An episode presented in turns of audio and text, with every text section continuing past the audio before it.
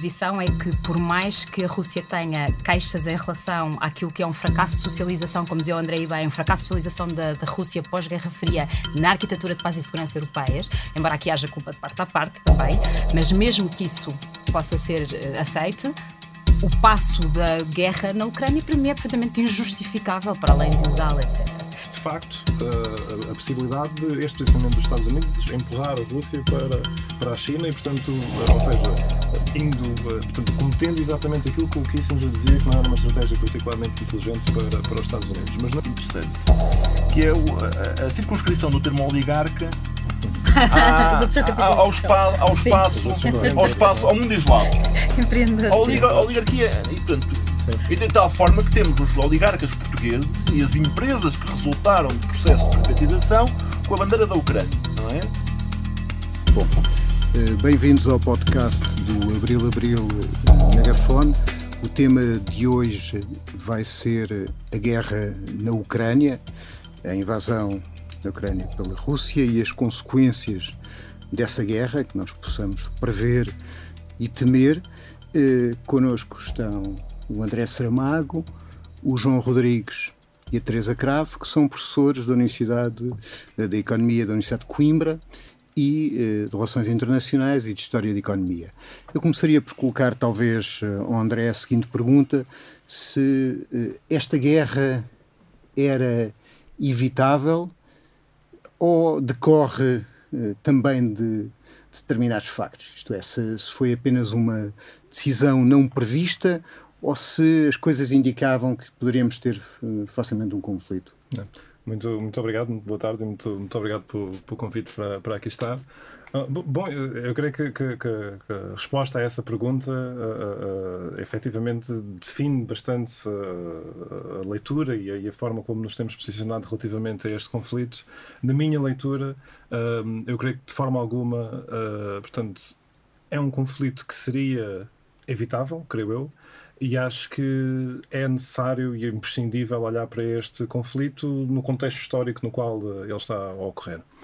E com isto, não, não, portanto, com isto e com, com, olhar para o contexto histórico, esse contexto histórico tem que remontar, eu diria, uh, até mesmo ao período de, de, queda da União Soviética e, portanto, e à forma como a Rússia foi ou não foi uh, integrada na, na, ordem internacional e no sistema uh, de segurança europeu. E que, enfim, isso vai desde a forma como Uh, a transição da Rússia para o período pós-socialista ocorreu e a forma como uh, o Ocidente uh, teve um papel nessa transição que nem sempre foi necessariamente o mais saudável, um papel que muitas vezes até acentuou e, portanto, apoiou um processo de privatização, um processo de desmantelamento de vários aspectos do Estado, do Estado soviético que, em grande medida, beneficiou aquilo que hoje em dia referimos como oligarcas russos um, e que, portanto, e que ajudou bastante a consolidar uh, o, o, tipo de regime, ou pelo menos criou as condições que ajudaram depois a legitimar e a consolidar o tipo de regime que hoje em dia, que hoje em dia temos na Rússia. E esse regime é substancialmente diferente do ucraniano? Se, se, é substancialmente diferente do ucraniano? Bom, eu diria que sim, é diferente do ucraniano, mas uh, não creio que o grau de diferença seja o grau de diferença que temos tentado, em torno do qual temos tentado, ou pelo menos em torno do qual muitas pessoas têm tentado ter este debate como sendo uma oposição entre democracia e autocracia, na medida em que uh, a Ucrânia em si também tem os seus próprios oligarcas, também tem as suas próprias dinâmicas muito, muito semelhantes às, às, às da Rússia, e portanto, em grande medida, o conflito também poderia ser olhado da perspectiva de, de, de, de competição entre diferentes oligarcas por, por, esferas de influência naquela, naquela região um, e, portanto, creio que creio que, este debate e que a análise deste, desta situação não pode ser baseada em princípios abstratos de democracia e autocracia. Tem que ser baseada numa análise histórica e numa análise concreta da situação uh, naquela região, num contexto histórico. E, portanto, contexto histórico esse que remonta, pelo menos, eu diria, até uh, aos anos 90. E, enfim, depois entra aqui toda a questão relacionada com, com, com, a NATO e com a expansão da NATO, sobre a qual poderemos falar depois em maior, em maior pormenor a seguir, potencialmente.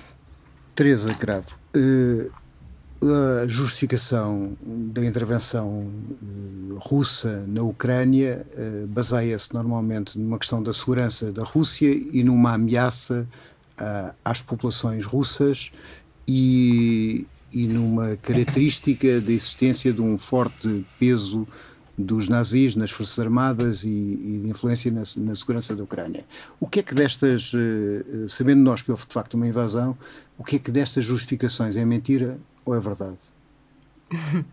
Um, eu acho que a primeira parte da tua pergunta, um, que se remete a uma, a uma terminologia que nós usamos nas relações internacionais, que é do síndrome de cerco, um, que é algo que, do ponto de vista da contextualização histórica, não só da Rússia, em termos de Federação Russa atual, mas também da União Soviética e anteriormente do Império Russo, é algo que me parece relativamente consensual, ou seja, mesmo diplomatas norte-americanos no auge da Guerra Fria aceitavam esta ideia de que havia aqui, do ponto de vista de geopolítica, uma situação do tratamento internacional da Rússia em que a Rússia se, se sentia de alguma forma cercada e que isso tinha implicações muito claras na sua política externa relativamente aos, ao seu uh, imediato, não é? ao seu, ao seu, à sua região mais, mais próxima, mas também em relação ao, ao Ocidente, genericamente falando. Um, eu acho que se nós tivermos uma visão realista das relações internacionais, ou seja, da oposição de grandes potências, um, e nos colocarmos no lugar da, da Federação Russa, essa justificação do síndrome de cerco parece-me contextual, parece-me histórica, parece-me ter sentido. Claro que isto aqui tem a ver não só com situações objetivas como países nas, nas, na, na digamos que se estão efetivamente a rodear a Rússia do ponto de vista eh, físico, que são aliados do outro polo, como e também bases militares, ou seja, há efetivamente alguns cálculos objetivos que nós podemos fazer para poder justificar este síndrome de cerco, mas em, em última análise o síndrome de cerco é uma construção nacional, é uma construção uh, identitária de que a Rússia de alguma forma tem tido sempre tem estado numa posição em que tem que se defender.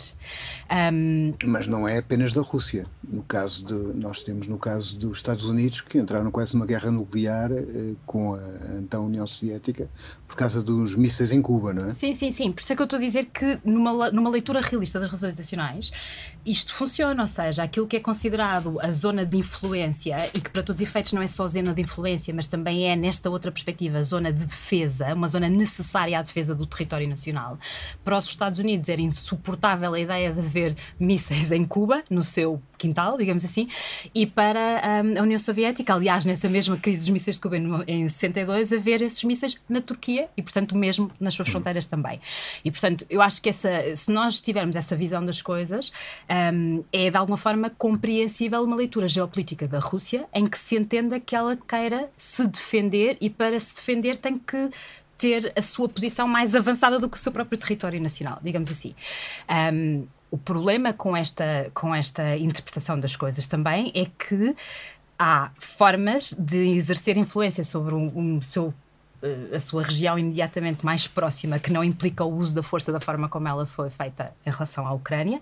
E, portanto, desse ponto de vista, a minha posição é que, por mais que a Rússia tenha queixas em relação àquilo que é um fracasso de socialização, como dizia o Andrei bem, um fracasso de socialização da, da Rússia pós-Guerra Fria na arquitetura de paz e segurança europeias, embora aqui haja culpa de parte a parte também, mas mesmo que isso possa ser uh, aceite, o passo da guerra na Ucrânia para mim é perfeitamente injustificável, para além de ilegal, etc.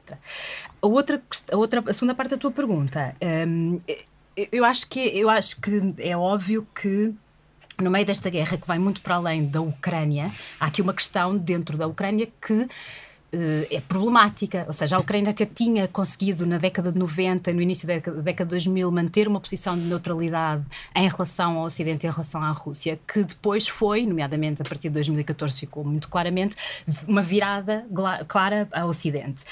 E nesse, nessa viragem há obviamente também aqui questões identitárias e de um, elementos de extrema-direita que também fizeram força em relação a essa viragem. Depois há os elementos que tu falaste especificamente, que é há claramente forças de extrema-direita na Ucrânia. Agora, também as há na Rússia, ou seja, se o nosso problema é um problema com o ultranacionalismo, então é um problema com o ultranacionalismo na Ucrânia, mas também tem que ser, por coerência, um problema de ultranacionalismo com a Rússia. E vamos lá ver, não é certamente a invadir a Ucrânia que se vai resolver o problema da extrema-direita na Ucrânia, porque foi um erro estratégico no sentido de reforçar precisamente essa extrema-direita. Tal como, do ponto de vista da primeira, da primeira resposta à tua pergunta, que tem a ver com o síndrome de cerco, aquilo que, é, do ponto de vista estratégico, é um erro esta guerra, porque está, obviamente, a, apelar à expansão da NATO ainda mais. Portanto, se se sentia cercada, mais cercada ainda se vai ficar. Mas a, a, questão dos russos, a partir de 2014, nós temos a Ucrânia, que é constituída por vários, várias culturas e vários povos. Uhum. E em 2014, esse equilíbrio, com um direto apoio do, da União Europeia e dos Estados Unidos, foi rompido com a alteração do governo, com a alteração do governo. E as primeiras medidas foi a proibição dos canais russos, a introdução da, da língua russa como língua nacional sim, sim. e, e criou-se ali uma, uma revolta. De facto, a intervenção tem todos esses efeitos e, eh, dramáticos e, e de, em relação às populações mas uh, estava-se a conseguir que se cumprissem, por exemplo, os acordos de Minsk? Estava-se a conseguir uh, corrigir aquilo? Não, não, não. Uh, eu percebo a tua questão. Uh, para todos os efeitos, aqui. para além de, de, das consequências de que eu estava a falar, que obviamente só agravam estes problemas, há uma posição do Ocidente que é muito problemática para mim, que é olhar para a neutralidade da Rússia, como, da, perdão, da Ucrânia, como sendo pró-russa e, portanto, inaceitável. Ou seja, a Ucrânia só pode, no contexto geopolítico pós-Guerra Fria, fazer sentido na leitura ocidental se for do Ocidente, porque neutralidade para o Ocidente passou a ser assumido como se fosse pró-russa. E, portanto, todo, de alguma forma, o investimento que o Ocidente faz na, na, na, na Ucrânia desequilibra, como estás a dizer. E, é, e, e a, a postura de neutralidade passa a ser quase impossível. Mas eu queria só dizer uma coisa: eu percebo a lógica de que um, há um golpe de Estado que, é, que nós sabemos que é apoiado pelo Ocidente, mas não convém não esquecer que Maidan também sai de uma revolução popular, ou seja, há imensa, uma fração grande da população ucraniana que quer efetivamente essa viragem para o Ocidente. E, portanto, o problema aqui tem a ver com esse desequilíbrio, não tem a ver com. Eh, a Ucrânia não é, não é só um instrumento tanto Sim. da Rússia como do Ocidente. Existe efetivamente um equilíbrio muito instável e uma tensão em relação a isto. E, que, e, é por isso que, na minha posição, a neutralidade aqui era importante, mas não era uma neutralidade fictícia e instrumentalizável. Hum. É uma neutralidade que permite a identidade ucraniana resolver-se sem este tipo de pressões e influências estrangeiras, tanto de um lado como do outro. Ao contrário do, dos países, vocês podem intervir e interromper os outros e entrar em diálogo. Portanto, é, é, sob a supervisão do moderador, que faz aqui da ONU mais a interventiva, mas é, desta forma. João Rodrigues, pode-se dizer que há um antes e depois no mundo, depois desta guerra?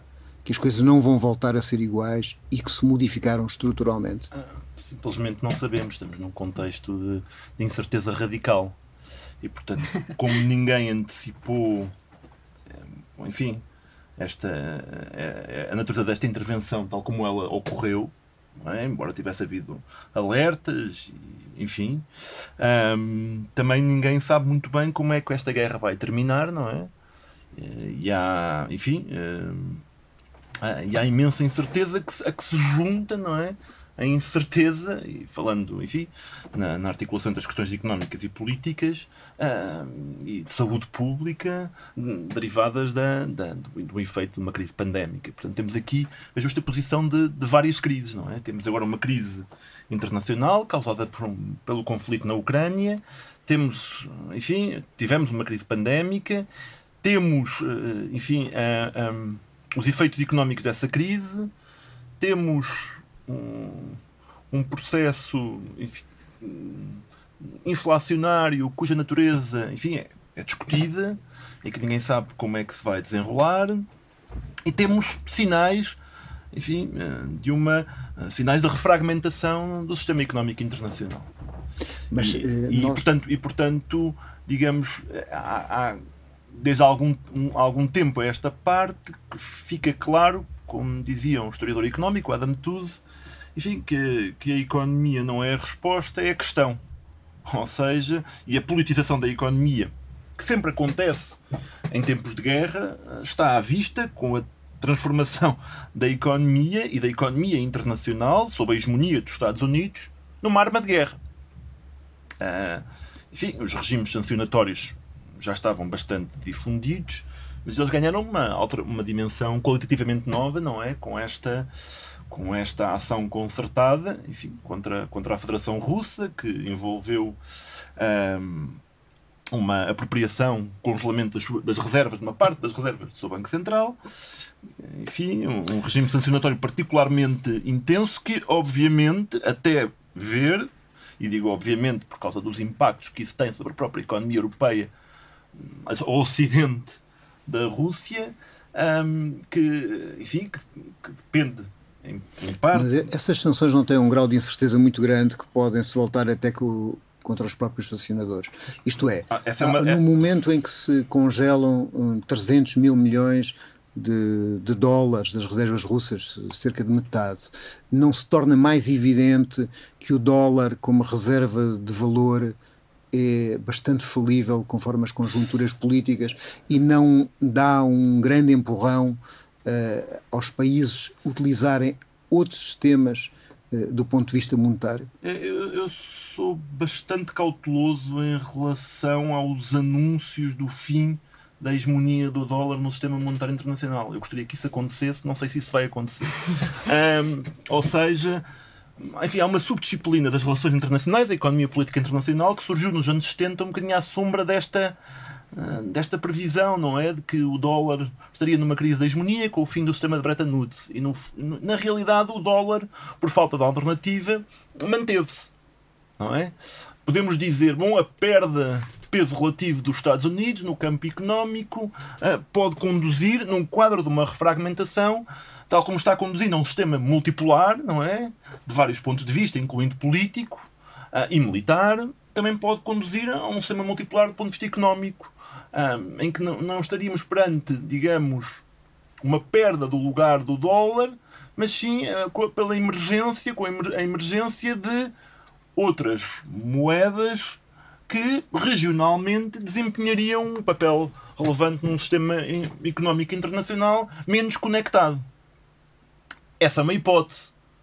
Mas é uma hipótese que, na realidade, não, não anuncia um fim do lugar do dólar, anuncia o fim de um sistema económico internacional integrado sob a hegemonia norte-americana que de alguma forma ficará mais centrado no Atlântico Norte, em partes do Pacífico, mas se calhar, eh, enfim, não sabemos, mas uma das hipóteses é, é um sistema euroasiático mais, mais autónomo e até economicamente mais autossuficiente. Os próprios chineses trabalham num cenário, não é, de fomento do seu mercado interno, de fomento de conexões económicas que servem os interesses da República Popular da China, mas também, eh, enfim, eh, a tentativa de manter um grau importante de integração, mas com a consciência de que, de que provavelmente as tendências para a refragmentação são, são, estão aí. E estão aí também por, muito por, por efeito uh, não intencional das medidas que têm uma dimensão unilateral, porque, digamos, elas não são partilhadas pelo conjunto da, da chamada comunidade internacional. Basta ver, por exemplo, isto é, é apenas no campo simbólico, como na reunião do G20, não é? Quer dizer, onde estão as principais economias, incluindo as economias, digamos, do G7, não é? Dos países mais industrializados do Atlântico Norte, as, uh, digamos, os sinais de uh, ostensivo uh, um, da ostensiva uh, uh, recusa de ver na Rússia um interlocutor foram, foram dados pelos pelos países ocidentais. Uhum. E o resto do mundo, digamos, da China à Índia, tem tido uma posição, chamemos-lhe, de, de não alinhamento. De não, e, de não alinha, e aqui não alinhamento, enfim, eh, quer que traduz, quer em abstenções perante determinadas resoluções internacionais, quer até, enfim, na manutenção de, de ligações políticas e de vários países, da Rússia, Índia, económicas, até militares, da Rússia, Índia, África do Sul, por exemplo. Mesmo a posição do Brasil é, é, é, é, é e vários países da América Latina é uma posição, pelo menos, de esperar para ver, tentando manter uma multiplicidade de ligações. Isso é um, isso é um elemento novo. isso é um elemento novo, ou seja. Deixa-me só passar aqui para, para o André sim. em relação. A, continuando a tua questão, que é o seguinte. A forma como esta guerra é vista, nós estamos imersos numa bolha mediática em que durante 50 dias levamos com a guerra da manhã à noite. Mas a forma como ela é vista por metade do planeta provavelmente não é a mesma, da mesma forma. Isto é, a norte e a sul, a visão da guerra é diferente. E provavelmente eh, os países do sul veem até com algum desagrado não só a guerra, mas com este caráter absolutamente eh, terrífico que o, que o Ocidente dá a esta guerra sem dar ao, ao resto. Pode-se dizer isso? Sim, eu acho, pegando um bocadinho no que, no que o João estava a dizer também, eu acho que, da mesma forma que acho que para compreendermos como é que chegamos até aqui precisamos de um contexto histórico significativo, acho que esse contexto histórico também tem que ter uma dimensão global e não apenas centrado na Europa e nas relações da Europa, da Europa do Ocidente com, com a Rússia. E eu acho que observar a ascensão da China e olhar para essa ascensão como parte muito importante do contexto desta guerra, acho que é absolutamente fundamental. Até porque, portanto, esta ascensão da China, e isto prende-se um bocadinho também com a hegemonia do dólar, né? portanto, a ascensão da China tem, tem passado, durante um longo período de tempo, a ascensão da China tinha a ver com chegar ao nível do, do, do Ocidente, chegar ao nível dos Estados Unidos. Crescentemente, a ascensão da China passa a assumir novos contornos que passam muito por uh, ultrapassar do ponto de vista tecnológico e criar bases para sistemas tecnológicos, nomeadamente com a questão do 5G, mas não só, com a questão também da China estar crescentemente a tentar desenvolver sistemas alternativos de GPS, sistemas alternativos do CIBS, por exemplo, tudo isso que podem uh, que pode dar canais de oxigênio a uma Rússia sobre sanções uh, por parte do Ocidente. E é, é essencial não ignorar o facto de que, de forma nomeadamente como este conflito afeta a China e nomeadamente a própria uh, estratégia uh, geopolítica e de desenvolvimento da própria China, muito associada ao projeto do, do Uma Rota, Uma Faixa, né? portanto, o Belt and, Road, Belt and Road Initiative, para a qual, portanto, esta ideia de criar uma vasta rede de, de, de transportes ferroviários e, e náuticos que liga a China à Europa Ocidental, e basta olhar para um mapa deste projeto e ver uh, o papel fundamental que a Rússia e a Ucrânia têm nesse projeto. Uhum nomeadamente o leste, o leste ucraniano. Não é? Portanto, como canal uh, absolutamente essencial neste, neste projeto chinês. E, portanto, eu acho que mesmo a própria forma como em Washington se olha para este conflito e se olha para os potenciais, os, os potenciais resultados deste conflito, acho que a China nunca é alheia a este cálculo. E eu acho que isso prende-se muito, uh, nomeadamente, com o facto de que em Washington discute-se cada vez mais a ideia de que talvez nós estejamos perante um conflito que, se vai, que vai durar no tempo, mas que um, dos efeitos deste conflito durar no tempo, e portanto toda a estratégia de Washington relativamente a esta situação. Mas é parece... uma análise ou é um desejo? Uh, pois é, portanto, no sentido em que to, toda a postura. É, é, uma, Washington, é uma prescrição, não é? É uma prescrição. É toda a postura de Washington no contexto deste conflito uhum. parece ser uh, muito no sentido de continuar uh, a enviar armamento, prolongar a guerra, e portanto a, a posição em Washington e em, em grandes. vários comentadores e analistas americanos têm muito esta perspectiva de prolongar a guerra, com a ideia de que prolongando a guerra provocará um desgaste tal à Rússia que poderemos estar perante uma alteração de regime na Rússia uh, já, já, já, já li, inclusive, uh, discussões sobre uma possível fragmentação da própria Federação Russa. E num, num cenário desses, um cenário desses seria potencialmente bastante benéfico para a manutenção da hegemonia dos Estados Unidos face a uma competição crescente com uh, com a China. E, portanto, eu acho que uma certa relutância, porque merece colocar-se a questão também. Nós estamos constantemente a, a, discutir sobre há ou não negociações, quais é são os contornos destas negociações, porque é que as negociações, tendo em conta que aparentemente uma parte importante da justificação para a própria guerra da parte da Rússia é a expansão da NATO, Uh, e tendo em conta o papel que os Estados Unidos têm no, no âmbito da NATO, porque é que o, o, o, tipo de esforços, nomeadamente que até o presidente francês, Emmanuel Macron, tem uh, desenvolvido, no sentido de tentar uh, conversar e, portanto, tentar abrir canais de, de, de comunicação e de, de, e de, diplomacia, porque é que não vemos algo do género da parte da administração Biden? Durante a crise dos mísseis de Cuba, os Estados Unidos e a União Soviética tiveram constante comunicação um com o outro. E, portanto, porque é que não há um papel mais ativo diplomático uh, da parte uh, dos Estados Unidos neste, neste, neste contexto. E, portanto, para responder um bocadinho à questão do, do, do desejo, não sei se será desejo, não, não irei tão, pronto a, tão longe a dizer que será desejo, mas há uma oportunidade.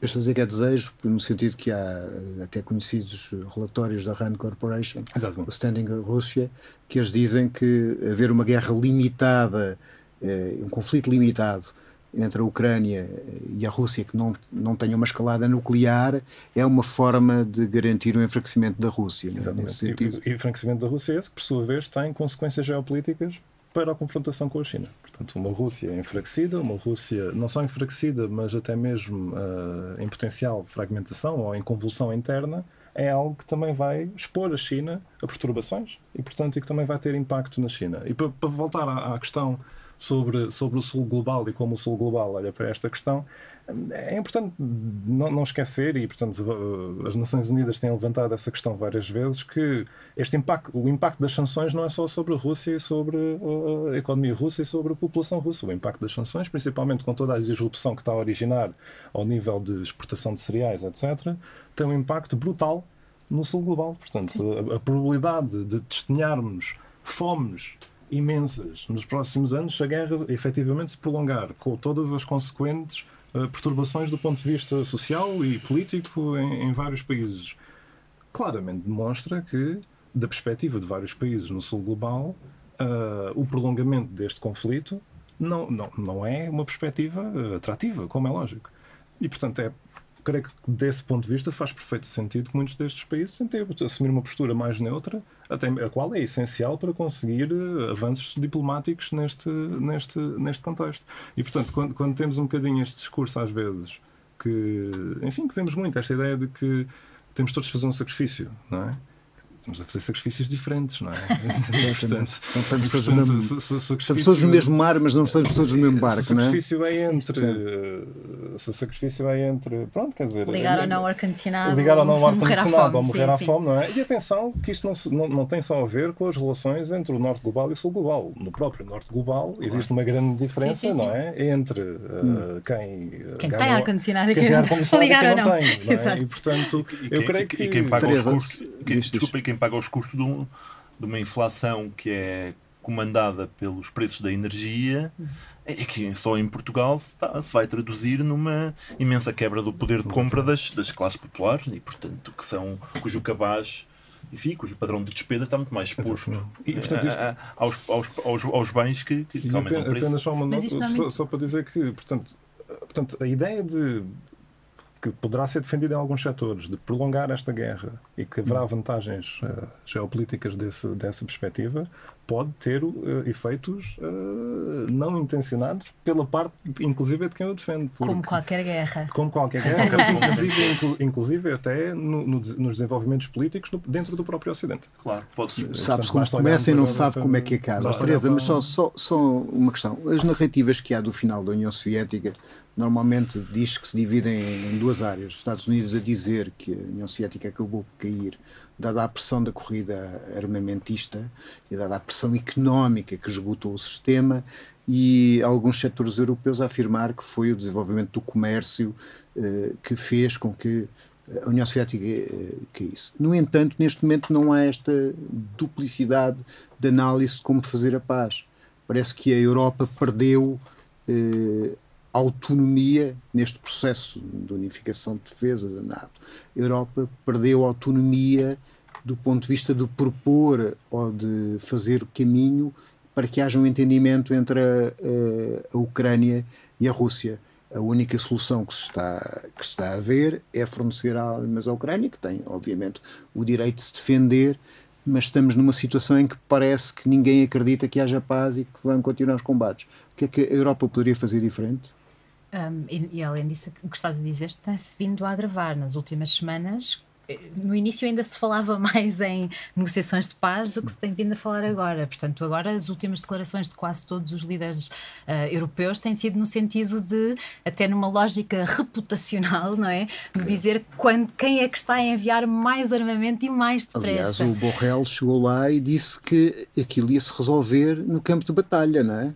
Foi o que ele fez quando foi a Kiev. Embora o, o, o, Boris Johnson, que em março dizia que sim, que a Ucrânia ia ganhar a guerra, agora, há uns dias atrás, disse que. Disse, não sei sim, foi, sim.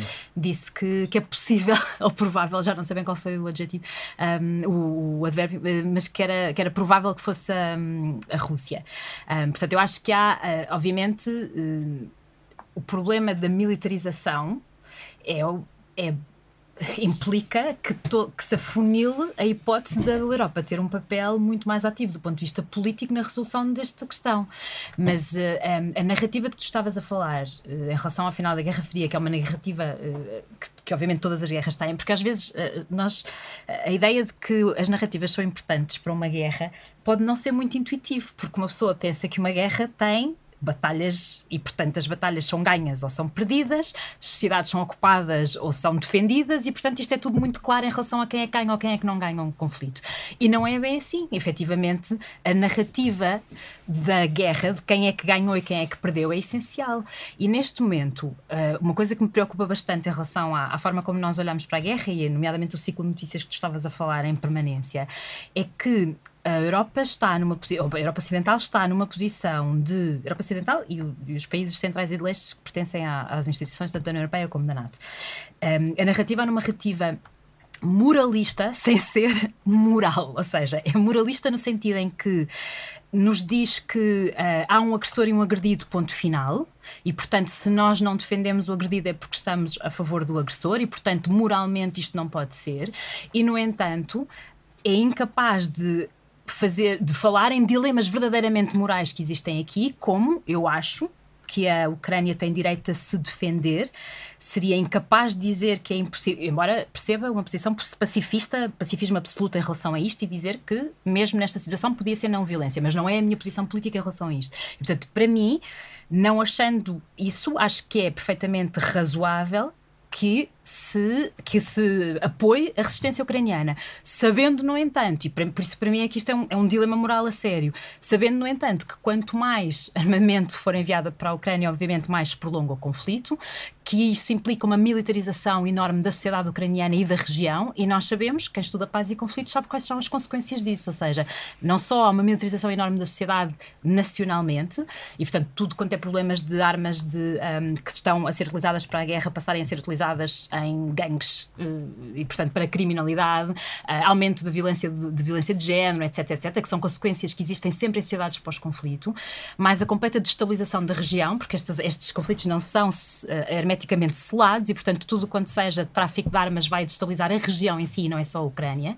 Estamos a falar em problemas do ponto de vista de armamento a sério, em que quase todos os nossos tratados do ponto de vista de desarmamento ou, ou caducaram ou estão efetivamente sem ser. Uh, eh, um, sem estar em vigor para todos os efeitos, ou sem ser levados a sério, e portanto, eh, com potências nucleares, isto do ponto de vista pode de, correr muito de discurso, mal. pode correr muito mal e a narrativa de. Mas deixa-me colocar uma que questão da narrativa. É porque uh, é verdade que houve um ataque da Rússia à Ucrânia, mas também é verdade que há partes da, da da Ucrânia, que tem a maioria de população russa, que estava em combate com, a, com o exército ucraniano. Sim. E até é conhecido que havia uma, no plano de, de, de, trabalho do exército ucraniano, havia uma previsão da invasão dessas partes em, em março, de, em março deste ano. Há um, há um plano militar, e, portanto, de recuperação dessa parte. Uh, e a questão que se coloca é como é que se resolve este problema? Porque, Sim, quer dizer, a comunidade. Tu, eu não sei se concordo muito com, Sim, com a tua utilização da palavra invasão nestas, nestas circunstâncias. De invasão de quê? Da, da... da, área, da zona do Donbass, não, é que por todos os efeitos pertence nós ao consideramos, Estado ucraniano. Uh, certo, então o Kosovo pertence ao Estado sérvio. Não é? Portanto, se nós, nós, nós consideramos que as populações têm, por, por definição, o direito à autodeterminação e são elas a julgar se querem ser de um Estado ou se querem ser de outro Estado, porque é que a população da Crimeia será menos ou a população do Donbass será menos? Mas as coisas não se fazem assim, certo? Ou seja, não, Kosovo fizeram-se como? A autodeterminação. Fizeram-se mas, mas tu não vais. Mas, uh, Nuno, à vontade, não vais ver defender a, não, mas a, a intervenção mas é da assim, NATO. eu é que estou a te, o bombardeamento da NATO. Eu, estou é que, do, eu, é que estou, eu, não defendo, Kosovo, eu não defendo o bombardeamento da NATO, mas defendo o, o direito da população do Kosovo de decidir da forma como se organiza. Ou da Catalunha Certo, mas quando eu digo há formas de fazer as coisas, que obviamente é uma maneira muito coloquial de dizer, Sim. eu sei que há, uh, que nós podemos divergir em relação àquilo que são os princípios constitu constitutivos da ordem internacional. Para mim, hum. a abstenção do uso da força nas relações internacionais e o respeito pela integridade dos Estados é importante, sendo que há outros valores que estão aqui presentes, como o da autodeterminação, que também são importantes. Mas eles podem ser resolvidos sem o uso da força, ou devem ser resolvidos sem o uso da força. E, portanto, um, muito simplesmente achar que porque havia problemas na zona do Donbass a Rússia podia ter feito isto, para mim é inaceitável. Ou seja, uhum. não é, não partilho dessa opinião, mesmo. Nem eu tenho. um, eu só estou a dizer é que o problema de haver uh, um, um agressor que é a Rússia e haver um acredito que a Ucrânia tem eh, como pressuposto que isto nasceu de geração espontânea em 2022.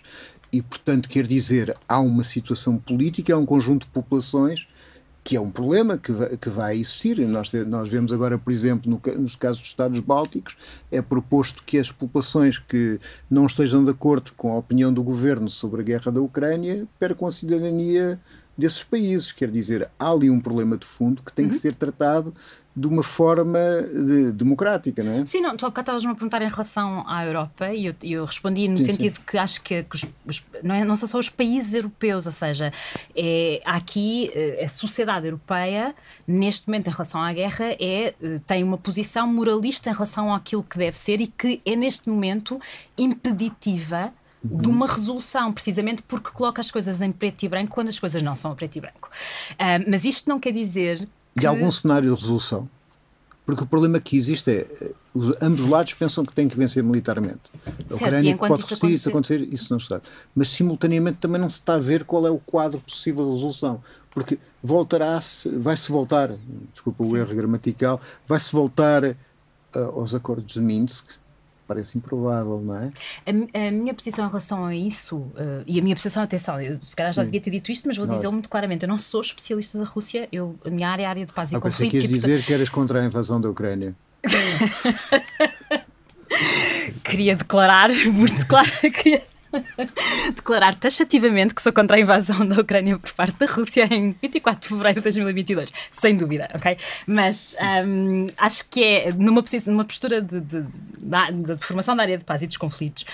É, aqui houve no início alguns sinais uh, relativamente otimistas que foi quem estuda conflitos sabe que a maior parte dos conflitos não tem negociações de paz na primeira semana dos conflitos e elas de facto existiram, ou seja, uh, houve uh, uma invasão e no final dessa semana já se estava a falar em negociações de paz, já se estava a falar em, em, em, em relações bilaterais para tentar pôr fim ao conflito.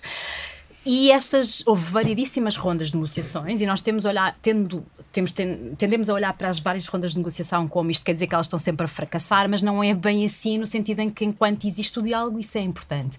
Eu vejo um desgaste neste momento, vejo precisamente uma lógica de isto vai se prolongar e portanto mais vale manter a lógica do armamento uh, e tanto de um lado como do outro e portanto negocia as negociações não, não, não, não vão dar resultado, sendo que eu acho que nesta situação, tendo em conta o que nós estamos a dizer, que isto não é meramente um conflito entre a Ucrânia e a Rússia, isto tem a ver com a reestruturação da arquitetura de paz e segurança internacionais, isto, as negociações não podem ser negociações diretas entre a Rússia e a Ucrânia.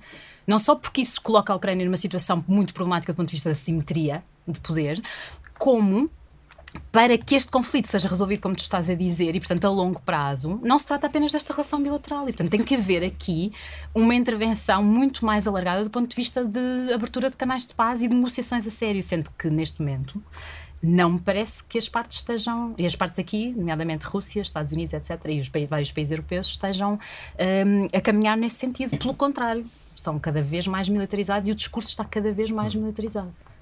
João Rodrigues, Uh, aquilo que há bocado estava a dizer o André é que, uh, de alguma forma, uh, há um conflito que é um conflito superior dos Estados Unidos em relação à China, do qual a Rússia é uma potência militar, mas é uma potência económica relativamente frágil, embora muito rica do ponto de vista dos seus recursos naturais e do seu território. A questão que, que eu coloco é: isto não tem efeito contraditório para os Estados Unidos, no sentido que está a, a, dirigir a Rússia para os braços da China, numa altura em que o desenvolvimento passa, como na maior parte da história do mundo, novamente para a zona uh, da Ásia.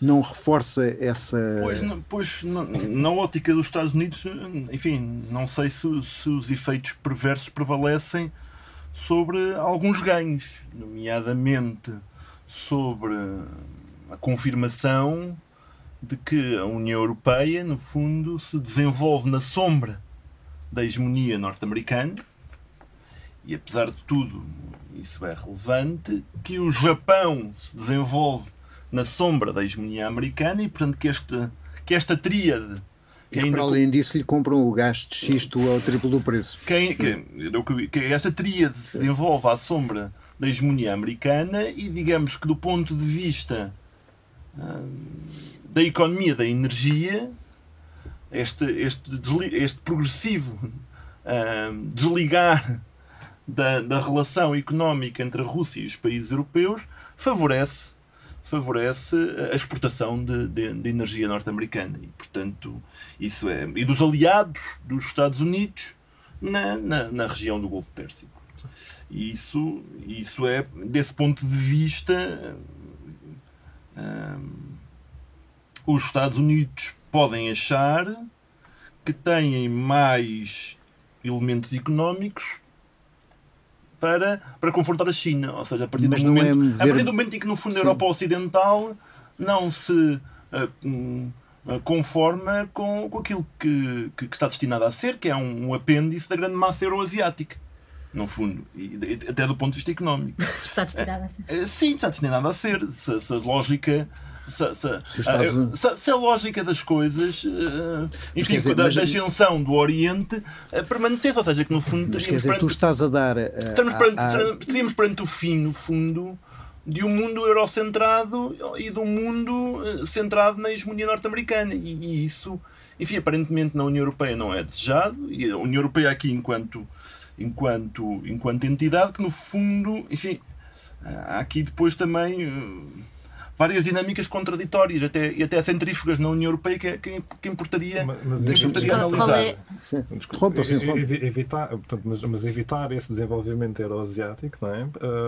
Este é o momento histórico para o fazer, Isso. não é? Portanto, quando uh, todo o, o, projeto chinês não é? De, de, interligação com a Europa Ocidental não está consolidado, Isso. não é? Portanto, porque uma vez consolidado, uh, mas portanto não está consolidado e, portanto, consolidar antes uma sub, um, portanto, um alinhamento uh, muito, muito forte entre a União Europeia, justamente, e a, e a esfera ocidental. E, portanto, tu ias dizer submissão. Sim, mas, mas, mas deixa-me dizer, mas há, mas há aqui um problema que eu acho que é, que é isto é, a Ucrânia tem importância para a Rússia porque era a sua ligação à Europa. Embora ela mantenha uma parte europeia, a Ucrânia, eh, na essência da União Soviética, fazia que a Rússia fosse um país maioritariamente asiático, mas, mas com uma forte componente europeia.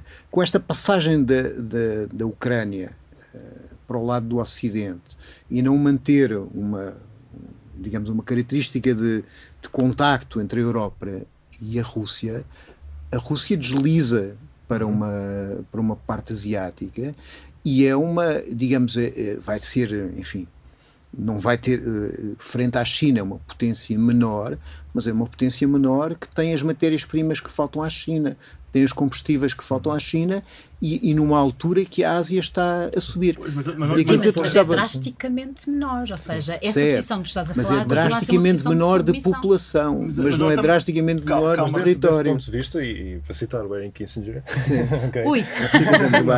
que sempre, sempre falou que, que um erro estratégico básico dos Estados Unidos era permitir uh, uma, aliança. uma, aliança. entre a China Aliás, fizeram um pacto e, a Rússia, é? Portanto, todo, todo, americano e, isso, e chinês durante Justamente todo, todo o processo da detente, né, toda a ideia da aproximação da, da, da administração Nixon à China sim, foi justamente no sentido de evitar sim. isso e criar uma triangulação que, no âmbito dessa triangulação, os Estados Unidos têm uh, predominância. E, uh, historicamente, as relações da China com, com, com, a Rússia não são naturalmente não amistosas. São fáceis, Mas, portanto, existe de facto a possibilidade de este posicionamento dos Estados Unidos empurrar a Rússia para para a China e, portanto, ou seja, indo, portanto, cometendo exatamente aquilo que o Kissinger dizia que não era uma estratégia particularmente inteligente para, para os Estados Unidos. Mas, no entanto, é uma estratégia que poderá obedecer, e para voltar à questão das narrativas, a uma determinada visão do mundo, que é a ideia de que Uh, o mundo uh, está em processo de transitar para uma nova lógica bipolar, Uh, em que de um lado está a democracia e do outro lado estão, estão as, as, autocracias. A última vez que essa lógica bipolar aconteceu, os Estados Unidos venceram. Né? E, portanto, uh, uh, do ponto de vista narrativo. É aqui que vale a pena dizer que a história não se repete. Depois, do ponto de vista narrativo, fa, faria, faria potencialmente sentido em termos da, auto, da própria autojustificação norte-americana. Mas o problema que se coloca desta, posso, desta narrativa. Posso, talvez acrescentar uma dimensão Sim. que que de repente no quadro enfim, da política interna norte-americana pode, pode, pode fazer sentido, não é? Que é uh, a única área em que há consenso nos Estados Unidos, não é? Como se vê na, na, aprovação, na aprovação dos aumentos de despesa, é na área do complexo monetário industrial, que, que tem uma, uma enorme importância, é aquilo que alguns chamaram o Estado desenvolvimentista escondido nos Estados Unidos. Ou seja, se os Estados Unidos têm uma política industrial, é através do Enfim, complexo. Do, do, uhum. do, complexo monetário industrial, da articulação entre a indústria e a defesa, o desenvolvimento, tecnológico, o desenvolvimento tecnológico que isso permite e, portanto, isso dá uma forma, enfim, permite continuar por outros meios a política de estímulo e de, de recuperação eh, económica dos Estados Unidos, eh, justificar uma lógica protecionista eh, que, enfim, tem traço de continuidade entre as duas administrações, ou seja, a administração uhum. Trump e a administração Biden, com todas as clivagens que há na sociedade americana, também produzidas pelo, pelo, pelo, pelo, desenvolvimento do capitalismo neoliberal nos Estados Unidos e fora dele, essas clivagens de alguma forma podem ser,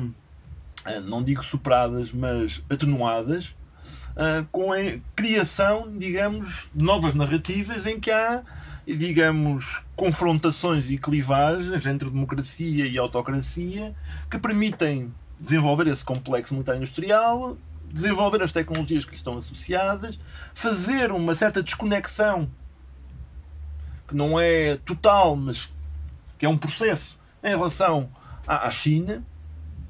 Enquanto reforça a conexão com a Europa. Enquanto se reforça a conexão com a Europa. Mas isso não é, eh, agora, eh, para além de ser um exercício isso. perigoso, porque é feito num mundo cheio de armas nucleares e de novos uhum. mísseis eh, que andam muito mais depressa e não são apanhados, não é também, voltando para ti, Teresa, uma narrativa, porque o que ele está a verificar-se na dita Europa democrática em relação à autocracia é que a União Europeia está a aprovar legislação em que aqueles que têm posições anti-europeias sobre a guerra possam ser sancionados. Ainda hoje, num, num diário português, se pede que se processa um partido político português por delito de opinião, porque está a atiçar o ódio por não ter a mesma, a mesma ideia a mesma ideia sobre a guerra que têm os outros. Isto é, nós não podemos acabar nessa narrativa entre a autocracia e a democracia com uma autocracia uma autocracia linha à conta da guerra a, guerra extrema posições, certo? Os exemplos que tu estás a dar é precisamente disso. Uh, e depois há um substrato dessa narrativa. Eu acho que valia a pena nós pararmos para pensar porque é que foi tão fácil com esta invasão uh, as sociedades europeias reagirem de forma quase que instintiva um, com uma enorme russofobia as, as, situações que nós, completamente caricatas, de uh, parar de ensinar o russo em escolas secundárias no interior da Inglaterra ou esse tipo de coisas, não é? Um, e os concertos e, portanto, tudo o que teve a ver com uh, boicote cultural um, não, foi e é sinal claro, de uma russofobia que estava latente, porque para todos os efeitos nós não saímos daquela outra narrativa da Guerra Fria há assim tanto tempo quanto isso. Um, e portanto, eu acho que, obviamente, a guerra é instrumentalizável muito facilmente, principalmente na lógica moralista que eu estava a falar, no sentido de, eh, de extremar as posições e tornar essas posições mais aguerridas. Um, e isso, eu não acho que neste momento nós estejamos a, estejamos a abrir caminho para e abrir espaço para outras opiniões, é o contrário. Isto não quer dizer, já agora. Um, que as opiniões que podem ser contrárias àquilo que é. Um, ou seja, que o debate de opiniões não implique uma. Como é que eu ia dizer isto? não implique acusações de imoralidade e o que quer que seja em relação aos outros atores. Eu não partilho da opinião do PCP, por exemplo, da postura do PCP, acho a postura do PCP completamente insustentável, certo, propões, por exemplo. Propões, mas não proponho que eles sejam propões, calados, claro que não. claro que não. Claro ou ilegalizá-los? Não. não, claro que não. E, e, e, aliás, entendo perfeitamente que um Partido Comunista Português não queira estar no Parlamento a ouvir alguém que uh, ilegalizou o Partido Comunista com género noutro país. Achei que podiam ter ficado por essa justificação, uh, que se podiam ter ficado por essa justificação. De resto, não acho que a posição, a postura de, de, de muitas pessoas que têm estado a falar de paz seja a postura hum, com a qual eu mais me identifico. Aliás, eu neste momento eu olho para as pessoas que usam a palavra paz e a palavra paz precisa de ser desresgatada entre aqueles que acham que paz só quer dizer uh, discurso de Miss Universo e aqueles que, que basic, para quem basicamente paz é capitulação. Os estudos para a paz são um bom bocado mais do que isso. Mas a questão da momento, a, a questão não isto é eu acho que há uma diferença entre aquilo que dizem que é a posição do Partido Comunista Isso. e a posição que o Partido Comunista diz. Certo. Isto é, então, mas... em, grande, em grande aspecto, não, não querendo abrir aqui uma frente de combate, desculpa lá a, a, a metáfora, em, em, grande aspecto, de modo nenhum, uh, aquilo que se verifica em relação ao Partido Comunista é que de facto não estão, não estão a querer fazer ajustar contas com os russos, estão a querer ajustar contas com o PCP. É? E que, de acordo, de acordo. Querer, sim, e sim, é sim, pelas posições isso. do PCP contra a NATO ou contra a militarização ou contra o capital que ele está a levar na cabeça, não é? Eh, porque ele para, para, para o conflito manda zero, não, não manda um soldado para um lado e para o outro e nem sequer em lado nenhum afirmou que estava de acordo com essa intervenção. Como, como alguém que não pertence ao Partido Comunista Português e, portanto... Que é uma coisa que se pode arranjar, se quiser. uh, Deixa-me pensar durante alguns anos, talvez. Um, eu acho que a, a, a, posição do PCP tem sido caricaturada. Okay? Dou-te isso. Barato. Mas, para quem utiliza o discurso da paz com tanta frequência, fazia sentido explicar exatamente o que é que eles querem dizer com paz, nomeadamente porque quem os acusa de equivaler paz à capitulação estarem errados, coisa que não faz. E eu acho que isso para quem tem obrigação, do ponto de vista político, de explicar a sua posição, porque todos nós ficamos a ganhar do ponto de vista de debate interno se o PCP o clarificar. Claro, mas tem a obrigação de dizer exatamente podia, o que é que quer dizer com paz que não seja intervenção anterior sobre a, o sair da lógica da guerra para a lógica da negociação de paz, eu poderia estar a dizer que tu estavas a propor a capitulação. E não, estás apenas que saia da lógica militar para a lógica da negociação como a única forma de sair da guerra. É? E é esta, uh, no seu linguajar próprio, uh, é que eu interpreto a posição do PCP. Agora, a, a, a questão, a, a, questão que eu te coloco é, de qualquer forma, não me parece para a Europa, que se reivindica da democracia, com grandes medidas proibir opiniões diferentes sobre a guerra, ou até proibir eh, com, com, enfim, com fogo de artifício por parte, de parte dos jornalistas órgãos de comunicação de propaganda, como se aquilo que nós estamos a assistir na maior parte dos órgãos de comunicação portugueses não fosse propaganda de sentido mas, inverso. Mas, mas, é, se, a resposta tu queres da minha parte. não quero. É, não, não, não, mas é, é, basicamente que há aqui um, uh, aquilo que o Krasner chamava né, em relação a outro assunto, mas, mas aplica-se uh, uma hipocrisia organizada. Ah, sem dúvida nenhuma, certo? Ou seja, as pessoas que se estão a levantar contra a invasão uh, da, da, da Rússia à Ucrânia não fazem a mesma coisa em relação a outros conflitos como Israel-Palestina e quando nós falamos nesses outros conflitos, meu Deus, que há aqui uma relativização que é insustentável, como se para efeitos de uh, análise de conflitualidade, nós não, não fizéssemos bem em comparar com outros conflitos e, mais do que isso, não fosse importante para a nossa posição no Ocidente apontar as hipocrisias do Ocidente também. Não, Bem, mas aquilo que, eu queria, aquilo que eu queria ver é como é que tu analisas este, quer dizer, este processo, como tu disseste, quando há um conflito deste género, há um extremar de posições.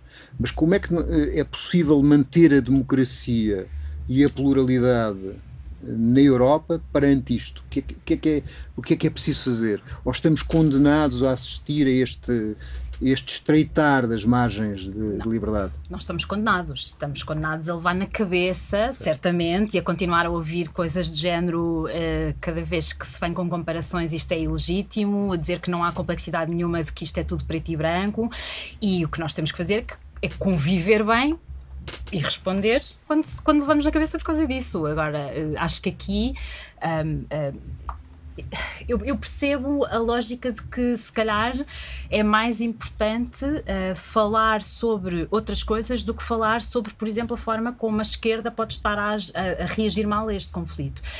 Eu, eu, por norma, não faço isso porque a sensação que eu tenho é que o debate é útil se for útil em relação a tudo que me parece que possa não ser a leitura uh, ideal para efeitos de resolução de conflito. Uh, e a efeitos de resolução de conflito aqui, como eu disse há pouco, não é este conflito, é a transformação das relações de segurança na Europa, portanto, na Europa e a nível mundial, como nós temos estado a falar. Portanto, é muito mais, vai muito para além deste assunto específico, nomeadamente vai muito mais para além da caricatura do, do PCP ou vai muito mais para além do que Macron, Le Pen, etc. Mas, mas aqui, aqui interessa, enfim, do ponto de vista do combate político e ideológico, perceber porque é que em Portugal, em, em, em 2022, de repente, o Partido Comunista Português se transformou no ponto focal.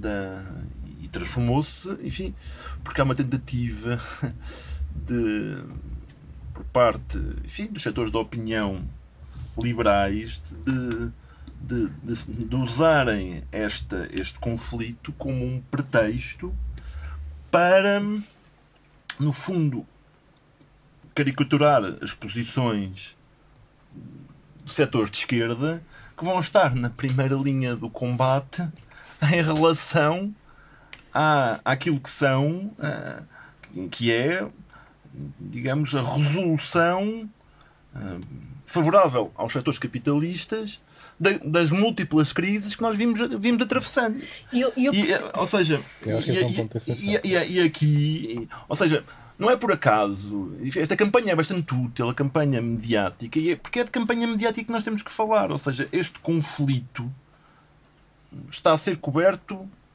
de uma determinada forma e com uma intensidade sem precedentes sem precedentes em relação a outros conflitos.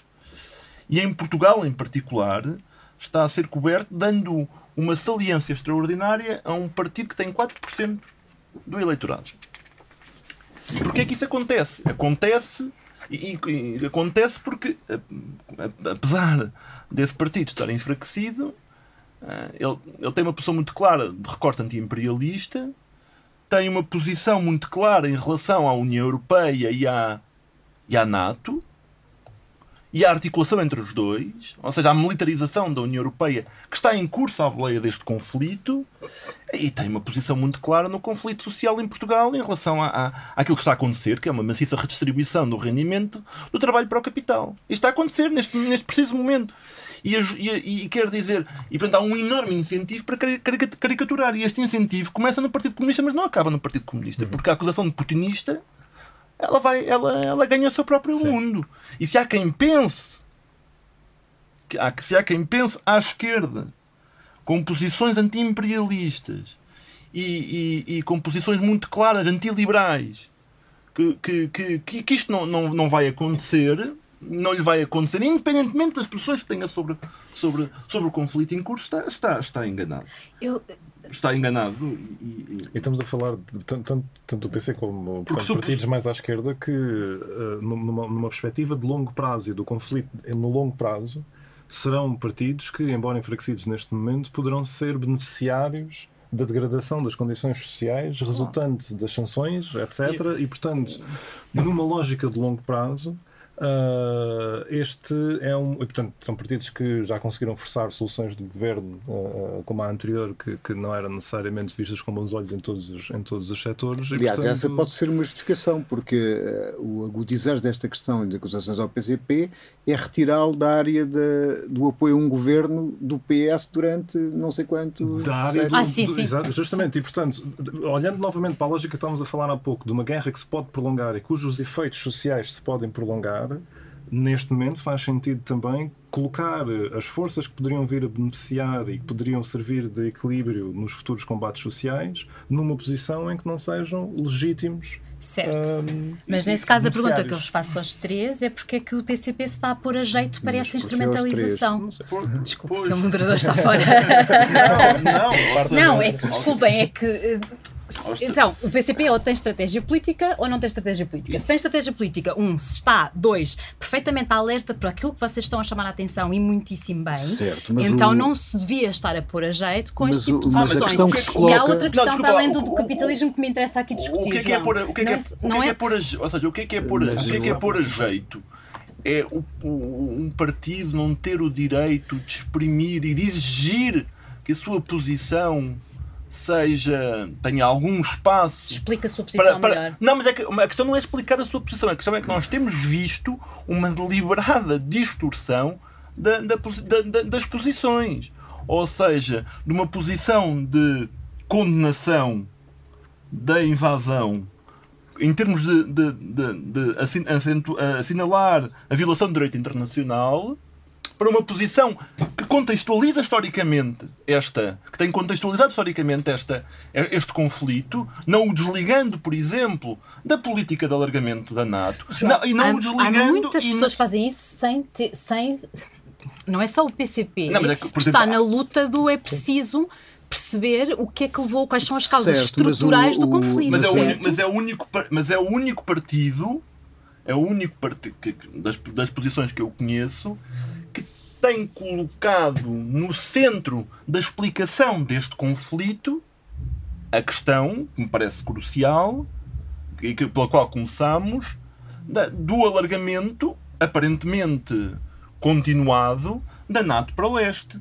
E, e, e, e que, tem, e que tem de alguma forma é, colocado no centro da explicação para este conflito, a, a, a, no fundo, a, a relação entre o momento unipolar, a, a proeminência dos Estados Unidos e um conjunto de, de, países, nomeadamente a China, que, que, neste momento desafiam essa unipolaridade. Ou seja, que faz uma análise Nós... completa do sistema internacional mais não completo. Desafia, e também não, não, é, e também não, não é, conversa, também é a única força política que não eh, envereda pela santificação do governo da Ucrânia porque é assim, um governo que tem oligarcas, que proíbe órgãos de comunicação social, que proíbe partidos, que proíbe e prende oposicionista, que tortura a população, que tem unidades, a gente pode dizer que são 1%, 10%, 5%, mas não existem em nenhum país da Europa unidades que sejam assumidamente nazis no, no exército, é, é o único partido que diz que isso não é uma situação normal. Sim, e há uma questão Desculpem, do... desculpem, desculpem, Sim, mas há uma diferença entre. Eu sabia que vocês me iam fazer soar como se eu fosse tipo de direita. Ok. Não, não há é uma questão de ser direita, isto é, eu não acredito que o PCP aceitasse estar na sala com o Saddam Hussein, apesar de ser contra a guerra eh, de invasão dos Estados Unidos. Em relação ao que tu disseste, há uma diferença entre assumir tudo o que tu disseste em relação à Ucrânia e ao regime da Ucrânia e assumir, assumir que a justificação do Putin tendo em conta esses elementos para a invasão, seja legítima. Mas o PCP não, não, não, diz isso em lado nenhum. Não, o P... não é bem não, assim. O PCP, não, o PCP não diz isso em lado nenhum. Não, não, diz, não diz assim, mas quando... quando... Mas que abre a porta a que seja lido como tal. Desculpa, claro. Então quando, quando está a fazer um discurso... Não, distorcido como tal. Quando está a fazer um discurso em que opta por salientar apenas esses pontos... Teresa, não é, não é verdade. A questão é que a primeira posição do PCP é tomada antes da guerra, quando há o reconhecimento da Rússia em relação às repúblicas do Donbass. E essa posição, quando sai, acontece a guerra. E essa posição começa por toda a história da NATO e não tem nenhuma condenação do reconhecimento das repúblicas de Donbass. O que quer dizer que provavelmente o PCP não era contra o reconhecimento da possibilidade de autonomização das populações de Donbass. Mas a posição seguinte, a posição seguinte, o PCP começa por dizer que não tem nada a ver com o Putin e que é com, contra a, a, a, violação do direito internacional e da autodeterminação.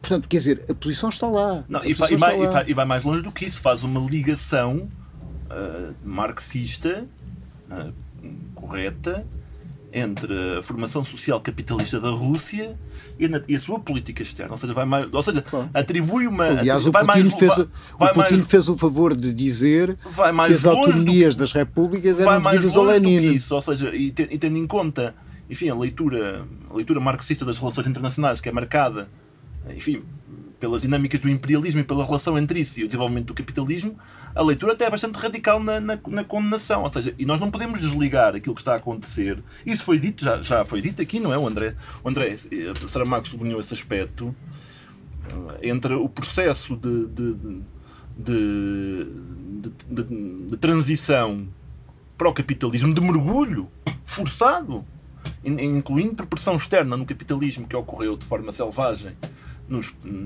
na Ucrânia e na Rússia, não é? Com a diferença de que a Ucrânia nunca recuperou do traumatismo económico sim, infligido sim. pela transição, ou seja, hoje uh, o, o, nível de vida na Ucrânia é mais baixo do que era sim, nas vésperas do fim da União Soviética. Um, e, portanto, isso, isso coloca. O que confirma que são precisos muito pobres para produzir um rico, não é? E, que são, e, mas depois o que é que. Eu, é, a, a Teresa tinha falado de russofobia, não é? E eu só destacar um aspecto de economia política onde a russofobia me parece particularmente interessante, que é a, a circunscrição do termo oligarca ah, ao, spa, ao espaço, ao espaço, ao mundo eslavo. Empreendedores. A oligar, oligarquia. E, portanto, e de tal forma que temos os oligarcas portugueses e as empresas que resultaram do processo de privatização com a bandeira da Ucrânia, não é? Um, enfim, agora todas as empresas têm a bandeira da Ucrânia, incluindo as empresas que estão a ganhar com o conflito da Ucrânia, não é? Ou seja, da, da fileira energética, não é? E, e por acaso, hum, eu pergunto porque é que, porque é que a família Amorim não é chamada de oligarca em Portugal.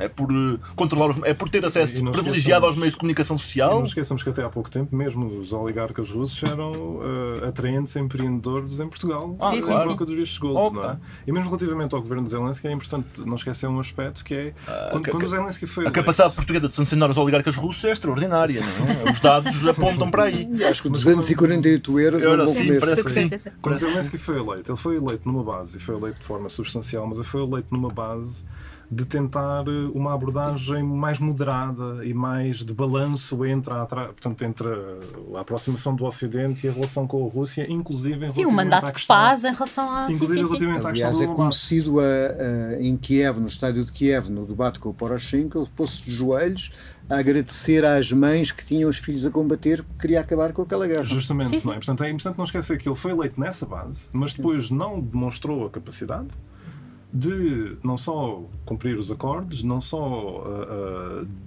melhorar as relações com a Rússia, mas acima de tudo de, con de, controlar os elementos mais extremos que se encontravam no leste, no leste do país e que mantiveram uh, justamente agressões relativamente ao Donbass que eram de parte, de parte a parte. E, portanto, é importante, quando falamos da, da, da questão do, do, do Zelensky e do próprio governo, é importante perceber que, em grande medida, ele, ele não tinha um controle total sobre as próprias uh, forças com capacidade militar dentro, dentro do país. O que, eh, dizendo isto, não devemos esquecer que, no entanto, por outro lado, não é? a, a extrema-direita não existe só do lado ucraniano, não é? Claro, Portanto, e que mesmo claro. a Rússia faz, faz uso amplo do, do grupo Wagner, por exemplo, Sim. claramente Sim. nazi também, e, portanto, a, a, apontar para a extrema-direita na Ucrânia não significa. Como justificação ignorar, de uma guerra Não significa ignorar claro. algo equivalente na, na, na, Rússia. Mas por isso mesmo, lá está, é preciso muito contexto para, para, para analisar esta, esta questão e, acima de tudo, não cair cairmos em manicaísmos que a forma como todo este debate evoluiu para uma lógica manicaísta, em que contextualização histórica, contextualização geográfica uh, automaticamente leva ao apelido putinista, é profundamente preocupante uh, na defesa da suposta democracia. Certo. Que... Eu, Última questão. Deixa-me só, só dizer uma coisa em relação sim, sim. ao que o João disse. Uh, e nós já tivemos esta discussão que é tu, tu, tens toda a razão em, Mas não em, aqui. de que forma. Como? Mas não aqui. Não aqui, não. Outros avatares. Um, em que, obviamente, há aqui eh, uma. É, é, é, fácil nós percebemos como é que esta. Num, num contexto manicaísta, como é que se podem instrumentalizar a guerra na Ucrânia contra o PCP, mas não só contra o PCP, contra a, a esquerda. O problema pelo qual. O problema, o problema para mim para além desse, e eu percebo e, e, concordo com a tua explicação em relação àquilo que é uma lógica de, de apoio ao capitalismo, seja internacional, seja nacional, etc. O meu problema é que a posição do PCP para mim não é uma posição pacifista. Um, porque eles não a explicam enquanto tal, e dois, porque a posição pacifista para mim não é uma posição que seja compatível com a power politics, que é o que nós vemos também que o PCP defende. E, portanto, não, não para PCP, mim não faz sentido. Lá, mas Sim. onde é que o, porque é que não é pacifista dizer que só uh, acabando os, o, o, conflito militar e negociando as partes é que se acaba um conflito? O que é que isso não tem de pacifista? É não, porque, uh, porque, o, resto da, o resto da contextualização é há aqui uma esfera de influência da Rússia que deve manter-se. A expansão não, da NATO, a leitura, a leitura geopolítica o, o, o, realista da expansão da NATO é basicamente a expansão da NATO não deve realista. existir. A expansão da NATO não deve existir porque ela está basicamente a, a, interferir no espaço. Mas não tem a ver com o espaço, tem espaço, a ver com aquilo que tu disseste há bocado, que isto é, são não sei quantos quilómetros da Flórida até, até Cuba são metade de Moscovo até a Ucrânia. Portanto, um míssil que é colocado na, na Ucrânia demora 4 minutos a chegar a Moscou. Certo, os países e, portanto, bálticos já estão na NATO. Certo, certo? mas os países então. bálticos são da NATO, mas os países bálticos são da NATO, mas havia um acordo de não colocação de, de material militar que, que deixou de ser respeitado agora. Não, Portanto, a questão, a questão que certo. se coloca, é... toda a contextualização que é feita, não é que os russos têm um direito natural de pernada na Ucrânia. A contextualização que é feita é que não deve haver o crescimento da influência da NATO nas fronteiras da Rússia. Aliás, o PCP seria contra que as repúblicas bálticas aderissem ao NATO. Não tem a ver apenas com a guerra. Diz é que mais um, mais outro, mais outro país aumenta é uma, a probabilidade, é, de, guerra. A probabilidade de guerra. guerra. Aliás, seja, como se verificou, com, não é? Com explicação, não é justificação, é explicação. Ou seja.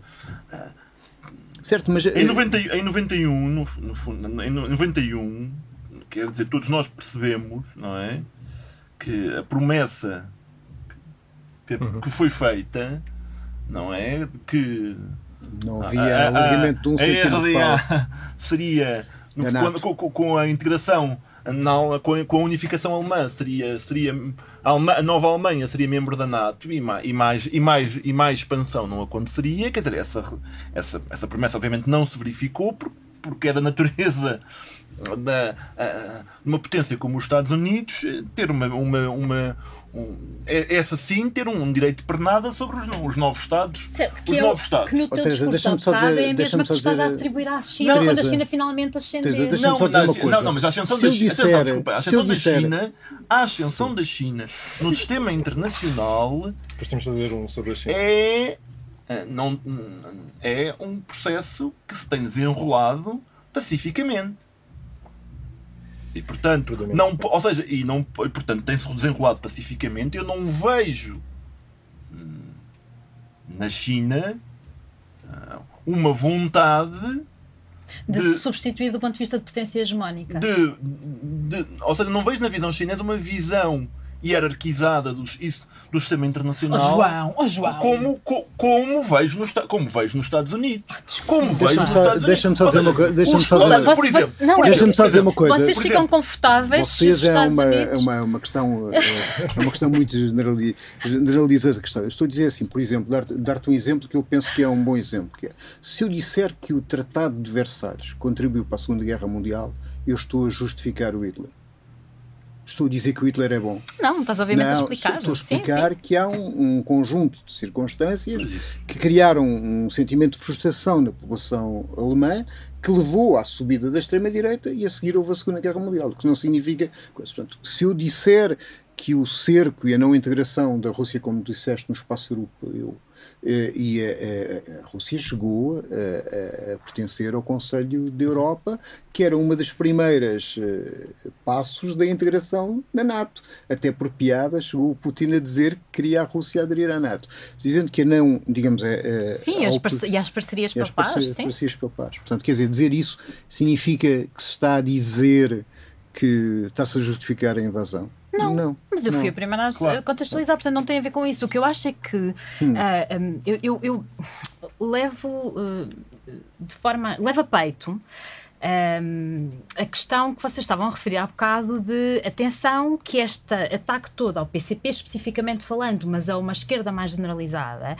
é um ataque muito problemático porque basicamente está a legitimar agendas capitalistas e nomeadamente em relação ao que vem de, ao, ao que virá uh, não, não, é só Provavelmente. Agendas, não é só agendas capitalistas, é de uma forma particularmente agressiva da redistribuição no quadro do capitalismo. Certo, Sim. e eu entendo isso, e eu entendo isso, mas por outro lado, o meu problema é que, eu não, é que não me parece que, do ponto de vista de, das relações internacionais, a postura seja uma postura diferente daquilo que é o jogo das potências como ele existe hoje em dia. E nada disto, para mim, é satisfatório. E mais, a utilização da palavra paz, quando a única coisa que nós queremos efetivamente é dizer, não, uh, em vez dos Estados Unidos, isto melhor, melhor é ser uma hegemonia da China, outra coisa eu para mim é altamente. Mas não, mas olha que a forma como tu falaste não, na eu... Europa como uma, uma, uma dependência. Não, não, ou seja, ou seja do espaço euroasiático não, não, é uma coisa que me agrada, não, mas com toda a sinceridade. Não, do ponto de vista populacional. Então?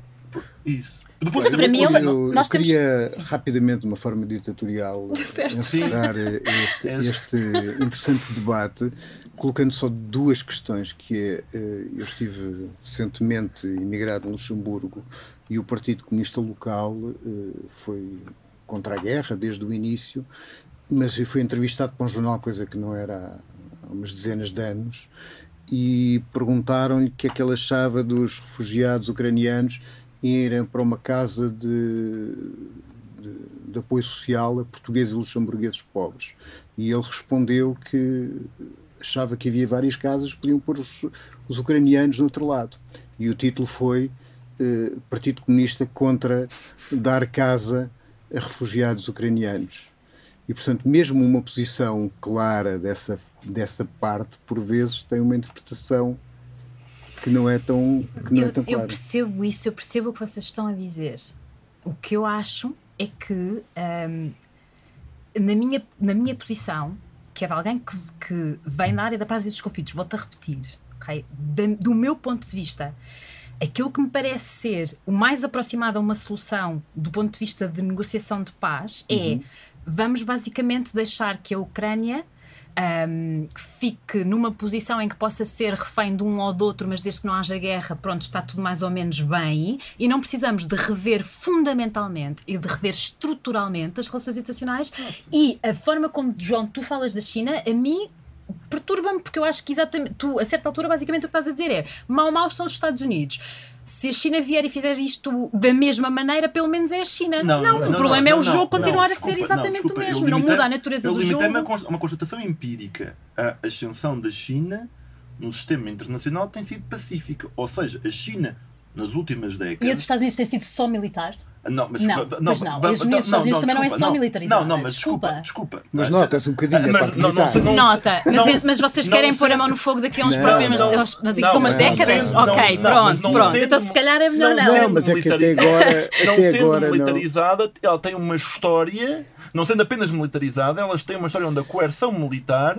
tem estado brutalmente presente, não é? E crescentemente presente. Aliás, à medida que a hegemonia, que a hegemonia é posta em causa, ou seja, que a capacidade de liderar por consenso de uma esmagadora, de uma parte significativa do sistema internacional vai sendo posta em causa, a dimensão coerciva do ponto de vista militar tem ganho saliente. Eu acho que ainda por cima, eu acho que ainda por cima, oh, Teresa, eu acho que ainda por cima. E, portanto, a única coisa que eu te posso dizer é se tu achas que, se não mudando a natureza do jogo, dá-lhe tempo. Não, mas eu acho que. Para ver o que é que acontece a seguir. Olha, eu vou, é assim, eh, a questão da. Eu acho que naturalmente todos estamos de acordo que deve-se moderar a natureza do jogo.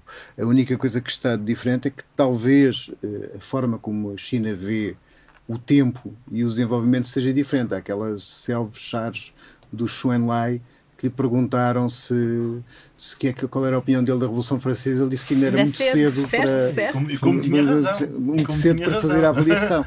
E portanto, provavelmente uh, há aqui uma, enfim, uma então, dimensão do tempo, tempo, uma dimensão do tempo diferente.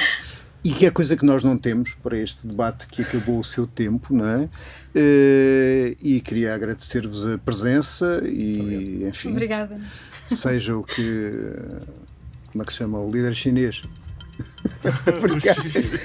vamos ver, vamos ver, vamos ver. Então, obrigado, obrigado. e. Obrigado. obrigado. O Megafone é o podcast do Abril Abril, o outro lado das notícias. Os episódios estão disponíveis no Spotify, Mixcloud, Soundcloud, YouTube, Stitcher e sempre em www.abrilabril.pt.